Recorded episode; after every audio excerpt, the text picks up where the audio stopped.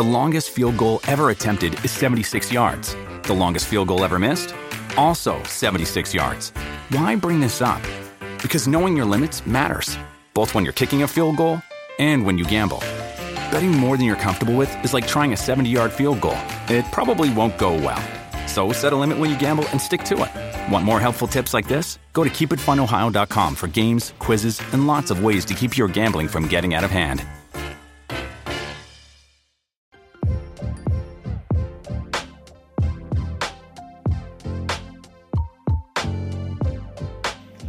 Bienvenidos a nuestro podcast Hablemos, mi gente. Aquí estamos de vuelta y tenemos una invitada especial en este día. Oigan, una, una especial de verdad. Una madre cristiana, eh, también hija, también parte de su familia, muy amorosa, muy cariñosa para toda, para toda miembro de su familia. Eh, que hace unos cuantos meses se hizo una operación y muchos dirán, ay, ¿qué le pasó a la hermana? Eh, ¿Se habrá ha tenido alguna enfermedad? No, no, no.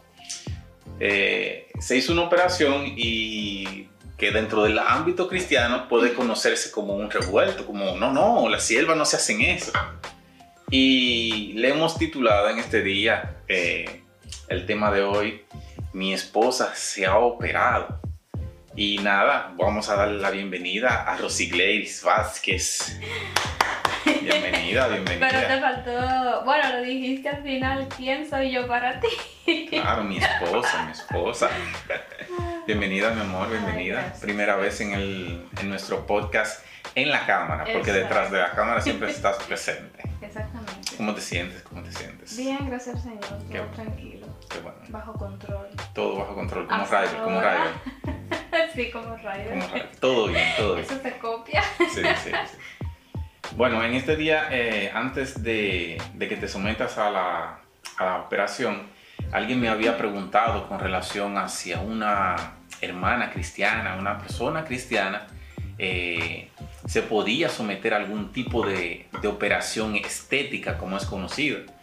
Y en este día vamos a estar eh, aclarando cuáles son las operaciones estéticas. En realidad, si son necesarias, si es cuestión de salud y unos cuantos temas también lo vamos a ver conforme a la palabra del Señor, como todos nuestros temas tienen que estar eh, eh, balanceados o pesados conforme a la palabra. Y nada, vamos a tratar de aclararle esa respuesta a esa persona que me ha hecho esta pregunta. ¿Qué tú dices? ¿Qué tú dices? Vamos a ver, vamos a desarrollar el tema. Vamos a ver, vamos a ver. Sí. En, si tú sabes que en las operaciones estéticas son extensas, la lista es muy grande, eh, me ha hasta asombrado. Y están clasificadas entre operación de la cara, de la cara hay más que el del mismo cuerpo, pero están clasificadas entre operación eh, o cirugía estética para el rostro, como son el botox, estiramiento de mejilla, exofilación química, cirugía de mentón, odontología estética, de, de morabriación y un sinnúmero de lista grandísima que es simplemente que tiene que ver con el rostro de la persona. Sabemos de que el rostro es la representación de lo que es la persona. Muchos no le ponen el interés y, el tiempo necesario y conforme va pasando el tiempo vemos que le están saliendo más de lo normal, las arrugas. y sabemos que las hermanas principalmente las hermanas siempre están muy preocupadas con su cremita y con su cosita. Entonces, también tenemos lo que es la lista de, lo, de la cirugía para el cuerpo, como es reducción del abdomen, estiramiento de brazos, liposucción, aumento de seno, levantamiento de seno, cirugía de reducción mamaria, levantamiento de glúteos y un sinnúmero de más. Un sinnúmero de operaciones más que hay. La lista es bastante grande. Pero en este día vamos a estar hablando sobre la más popular, eh, que es conocida como la lipo, y también lo que es la operación de los senos. Sí, este, vamos a estar dialogando eh, y vamos a lanzarle la primera pregunta a, la, a, nuestra invitada de este día. Y ahora bien, ahora vamos entrando, entrando en tema. En materia. Vamos a entrar en materia. ¿Cuál de esta operación te has hecho? Eh, bueno, la cirugía de reducción mamaria. Oh, ¿y por qué? ¿Por qué? Bueno, porque este, después que tuve mis dos hermosos hijos, mis senos agrandaron más. Entonces, debido a esto, el peso de mi espalda era, era mayor. Entonces, ya por cuestiones médicas, entonces comentaba que eh, ya eran situaciones médicas. Ya me habían dicho los médicos que, bueno, ya estaban muy grandes, entonces teníamos que reducirla para quitar el dolor de mi espalda. ok. Sí. Bueno. Era algo sumamente difícil para mí. Porque... ¿Qué problema también te ocasionaba eh, este aumento de seno? Mira, en cuanto a lo físico tampoco me gustaba porque no encajaba con mi ropa, o sea, con el tamaño que normalmente yo usaba en mi ropa. Entonces yo tenía que, para que me quede aquí del busto, tenía que cogerlo dos números o, ¿qué te digo? Unos cuantos números más grandes, pero entonces de la manga no me servían. Bueno. Me quedaban grandes. entonces era un problema para mí el encontrar algo que me sirviera. de verdad que ha sido un problema. Pero de verdad que hay otras personas que no, no están pasando por esta por este problema, es decir, de aumento de seno. Y hay una línea muy fina, pero muy fina, la cual eh, debemos de saber, claro, eh, el tal acto que hacemos, es decir, de, esta, de este tipo de operación, de someterse a tal tipo de operación, eh, de saber cuál es el mal y cuál es el, el, bien de esto. Sabemos de que dentro de cada operación hay un riesgo. Y hay que estar consciente en cuanto a esto, pero ahora, ¿cómo, ¿cómo podemos hablar conforme a la palabra en cuanto a esto? Porque estos temas triviales eh, resultan ser un poco difíciles el poder entender cuál de todo esto es la verdad, es decir, si estoy bien ante el Señor, si no me voy a sentir reprendida, en este caso de, de una hermana, después que se haya hecho tal operación. Pero claro, eh, el saber cuál es, es la intención eh, sabemos de que la persona quiere, claro, sentirse mejor eh, emocionalmente, porque es un aspecto muy importante dentro de, las, dentro de las damas. Claro, no sé si tanto a los hombres le podría afectar algo así, pero emocionalmente a nosotros, a las mujeres, sí que nos afecta. Sí, siempre son las más eh, reprimidas, siempre las que están siendo más atacadas en cuanto a esto. Y de verdad, sí. sí. Pero también podemos ver que a través de esto, o a través de este, de este tema que estamos tratando en el día de hoy, puede entrar algo muy delicado, lo que es la lujuria.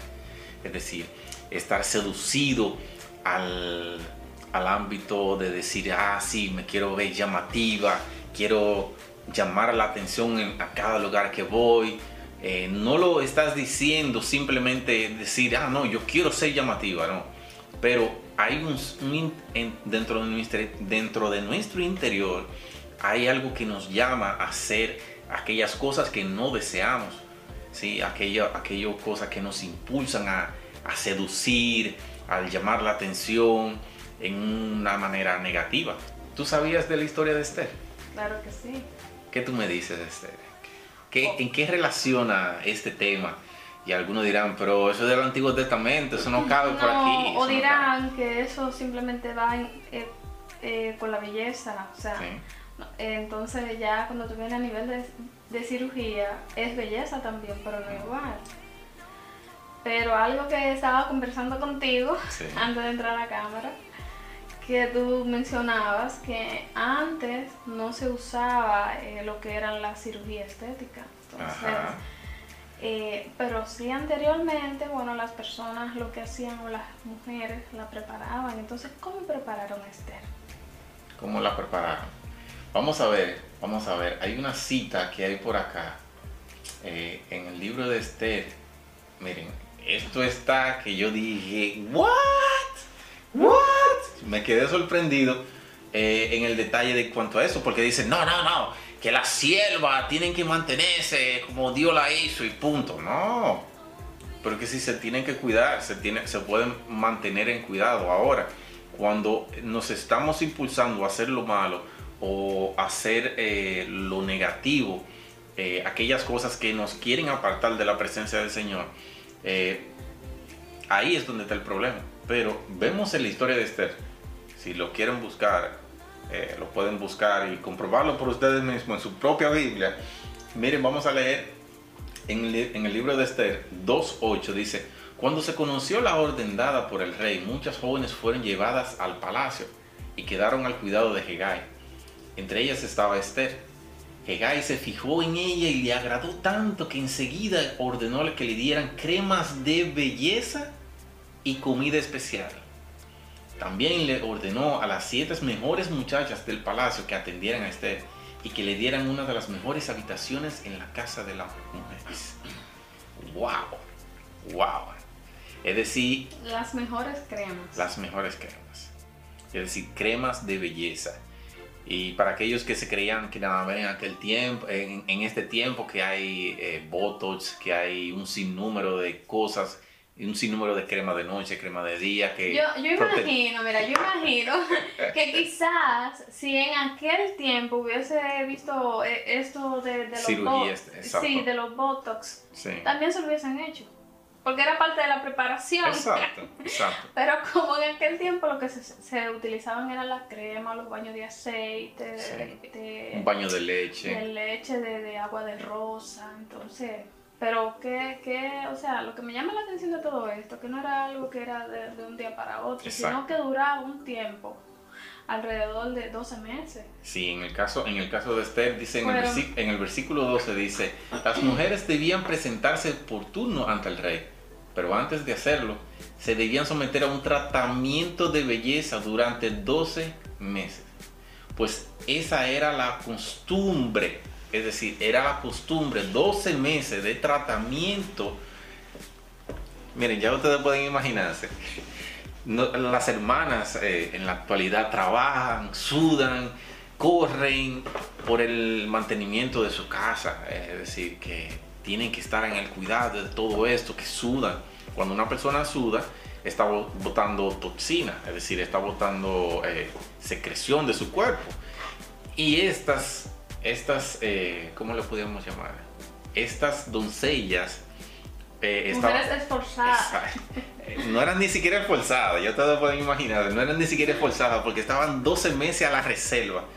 Eso era diario, que crema.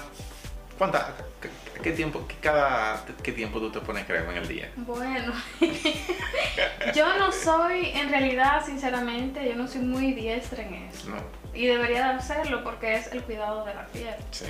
Pero normalmente eh, para acostarte tienes que usar una crema. Ah, o sea, antes de la crema tienes que lavarte con un tipo de jabón. En la mañana tú te tienes que lavar la cara de nuevo, ponerte otra crema y ponerte un protector solar. Entonces, cada X tiempo tú tienes que renovar eso. Ok, ok. Pero ahora hablando de crema y de noche y que de día, ¿qué tú opinas de aquellos hombres que se preocupan demasiado por su físico y por su rostro. Mira, yo, ¿qué te digo? Ay, no, yo te voy a ser sincera.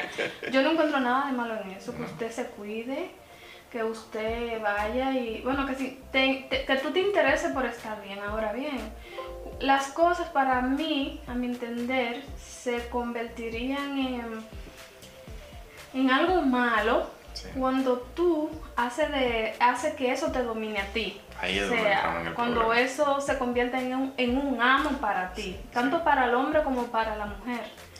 Porque eso de la cirugía estética, eso son, como tú dijiste ahorita, una línea muy fina, pero es algo que también, o sea, se convierte en una, una cadena. Porque quizás tú te arreglas un ojo y el otro no está bien de lo que era arreglar, enderezar, pero ya como que la nariz no van con los ojos, entonces te la quiere poner, pero ya la, la nariz, los ojos, la nariz y la boca no van, entonces tienes que arreglarte también la boca. Pero tú tienes como la oreja muy abierta. Entonces, tienes que acostártela. Pero ¿qué pasa? Como mencioné, que cuando eso se convierte ya en algo que es para ti, viene siendo el primer lugar, que te domina, que tú no te sientes ya a gusto con nada tuyo, ya hay un problema. Exacto. Ah, bueno, Pablo mismo habla algo referente en cuanto a esto, lo que es el, cuando estamos siendo dominados. Eh, ¿Lo tienes? Sí, mira, el versículo bíblico eh, no lo tengo. Primera de Corintios 10, 22. Sí, pero de, una forma más entendida, lo que eh, Pablo quiere decir es, el, bueno, según lo que el pastor nos ha enseñado. Sí, nuestro pastor siempre... que las dos preguntas éticas, étnicas que Pablo se hacía era si había algún beneficio en ello y si eso se podría convertir en mi amo. O sea, ¿para qué tú te lo estás haciendo? Y, si, si, eso te domina, entonces ya eso está mal. Pero ¿cómo puedo entender de que me estás, estoy siendo dominado por lo que es una operación estética? Porque de una tú saltas a la otra. Todo lo que le quita el tiempo al Señor. Cuando tú te preocupas más por ti y dejas de hacer alguna cosa, como dejando a Dios a un lado, ya ahí está mal. ¡Wow! Porque eh, eh, tú sabes que nosotros nos envolvemos en un mundo donde, bueno, hay mucha competencia. Entonces, si tú te olvidas de lo que es el Señor, la iglesia, el trabajo de la iglesia y solamente quieres vivir enfocado en eso, entonces ya ahí está mal. Sí. Tú sabes que hay un versículo bíblico que siempre sacan de contexto. En la Biblia hay un sinnúmero de versículos bíblicos que sacan de contexto, pero en este tema eh, hay un versículo que sacan de contexto para hacer sus excusas, que es en 1 Corintios 6, 19, y dice, ¿acaso no saben que su cuerpo es templo del Espíritu Santo? Quien está en ustedes, Él ha recibido de parte de Dios. Ustedes no son de su propio cuerpo. Ustedes no son sus propios dueños. Fueron probados, comprados por un precio, por tanto, honren a Dios con su cuerpo. Y muchos toman este versículo bíblico y dicen, no, tú ves que, que tengo que cuidarme, que una ruguita, que, que tengo que ateicarme, que una cremita, que... Entonces, estamos cambiando la esencia. La esencia de, de, lo que es este versículo. Es decir, somos templo del Espíritu Santo, claro, somos templo del, del Dios vivo, pero vamos a aclarar no estamos hablando de que mm, esto no nos domine a nosotros, como el versículo que acabas de, decir. Es decir, nuestro enfoque principal debe de ser de agradar a Dios, no es de sobresaltar y dejar de congregarte simplemente porque no tengo, es que no puedo coger solo hoy. Ah, no, no es que está lloviendo y después me enfermo. O no, o, los días de tratamiento, que, porque en la semana tú trabajas, entonces al trabajo si tú no puedes faltar por eso. Exacto. Entonces tú tienes, no, no, pues te votan. Entonces, como es los fines de semana, bueno, pues entonces lo tengo que hacer los fines de semana. Entonces ya tú dejarías de, Sí, dejaría ya de participar en lo que son las cosas de la iglesia por estar pendiente a, a eso. Yo digo, tampoco si tú coges un sábado, qué sé yo, o una vez que lo hagas, no pasa nada. Pero el tú convertirlo en un hábito, entonces ahí está el problema, porque la misma palabra dice del Señor que nosotros debemos de congregar. Pero yo quiero decir algo. Cuando tú mencionaste ahorita el versículo bíblico que habla que nosotros somos templo del Espíritu Santo y que nosotros tenemos que cuidarlo, quizás hay personas que piensan, ah, no, pero tú hacerte una cirugía estética, entonces es el templo del Espíritu Santo, tú tienes que cuidarlo. Pero también, este no es el tema, pero es un paréntesis que hago. Las personas que son gulosos también están mal. Porque el cuerpo es parte del Espíritu Santo. Entonces también hay que cuidarlo. O sea, que una cosa, la, cosa la palabra no se pone eh, a tu acomodo, sino que tiene que ver en todo. Exacto. Amén, amén. Así mismo, así mismo. Y eso es otro tema que viene, es decir, lo estamos preparando todo, todo en un buen punto para dedicarle el tiempo necesario a cada tema como se lo merece. Pero dime, ¿qué, ¿cuál sería el consejo que le das a alguien que desea hacerse una operación estética? Yo diría que si usted se la quiere hacer, hágasela. Ahora bien, todo tiene un porqué y para qué tú te la quieres hacer. Y si eso tú crees que, bueno, que en un futuro te vaya a traer algún tipo de de ego, egocentrismo, de que porque yo ahora me veo más mamita. Ay, ay, ay. Entonces ten cuidado. Ten cuidado porque tú ves, también todo, le, todo el extremo hace daño. Sí, sí. Todo, lo, cuando las cosas se ponen en una balanza, pues bueno, todo va para bien. Exacto. Sí. Mira, hice una, encuesta en Instagram sobre este tema, porque es un tema que causa mucha polémica. Y, y bueno, esos fueron los comentarios que me enviaron algunos de, de los, de las personas y dijeron, una persona dijo, bueno, si es por, si es por mí, me doy todos los arreglos que pueda y no es cuestión de amor. Pero me pregunto, ¿acaso prefiero vivir en, con un auto- autoestima bajo o preferir arreglar lo que no me gusta? Está buena esa. Sí. Claro, Dios, claro que sí. Dios habla a mi espíritu. eh, si tengo que amarme como soy, eso es otra cosa. Es decir, si Dios te está diciendo algo es porque sabemos de que eso te puede causar eh, eh, un descarrilamiento, un enfriamiento o también puede ser que dentro de esa operación tú no salgas. Que sería algo triste, ¿sí?